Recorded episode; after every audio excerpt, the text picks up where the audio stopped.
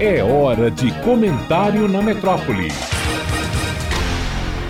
Ninguém fica para a semente. Dona Dite advertiu filhos, netos e amigos quanto aos males da falsidade, porque além de ninguém ser eterno, também o homem necessita conscientizar-se de que, não sendo germe, viverá apenas um tempo médio prefixado por mistério, que se convencionou a chamar de divindade. Não pode errar porque não pode consertar em certas circunstâncias. A leitura do Gênesis, o primeiro livro da Bíblia, é o de um dos documentos mais lidos em toda a história da humanidade, por entendê-lo como repositório da palavra de uma dessas divindades, o Deus Pai Todo-Poderoso, de onde há de vir a julgar os vivos e os mortos, como diz o Credo. Falando-se em semente, disse que a Bíblia nasceu dela, isto é, o chamado de Deus, ou seja, sua palavra dirigida a todos os homens. Interpretar a Bíblia é ato que necessita olhar a realidade da vida para que ela não seja uma semente fora da terra. Antes da Bíblia, Deus tinha escrito o livro da natureza, que significa os fatos, a história, ou seja, o que existe na vida do povo envolvendo a todos. Mas bem, o Gênesis é um dos cinco primeiros livros da Bíblia chamados de Pentateuco. Os outros quatro são o Êxodo, Levítico, Números e o Deuteronômio.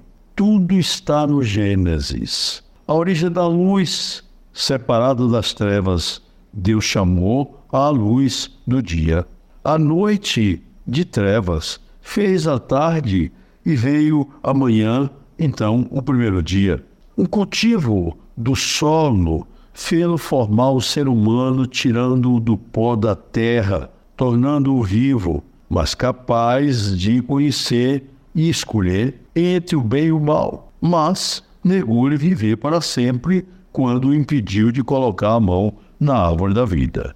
O homem, enfim, não vive para ser germe. Por isso deve aqui na terra praticar o bem, que quando cresceu a maldade das pessoas, com projeto de seus corações tendentes unicamente para o mal, Deus ficou com o coração magoado e exterminou da face da terra a humanidade corrupta de então, escolhendo Noé, homem justo e íntegro entre os contemporâneos e que sempre andava com Deus para a purificação. Após o que Deus fez com ele uma aliança, considerando que jamais voltando a amaldiçoar a terra por causa do gênero humano, pois a tendência do coração humano é má desde a infância.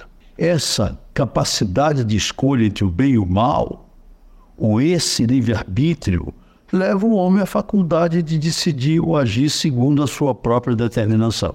Essas lições, colhidas no Gênesis, fazem a um filho homenagear sua mãe, Dona Edith, que tudo de bom lhe ensinou e que, se viva estivesse, completaria 119 anos no dia 18 deste mês de setembro e 35 anos de falecida no dia 23 desse mesmo mês mas deixou os filhos, netos e amigos sobre os seus ensinamentos de prática do bem. Portanto, nunca pratique a falsidade, que é um mal, porque ninguém fica para a semente a fim de espiá-lo a ele o mal. Edivaldo Brito, para a Rádio Metrópole.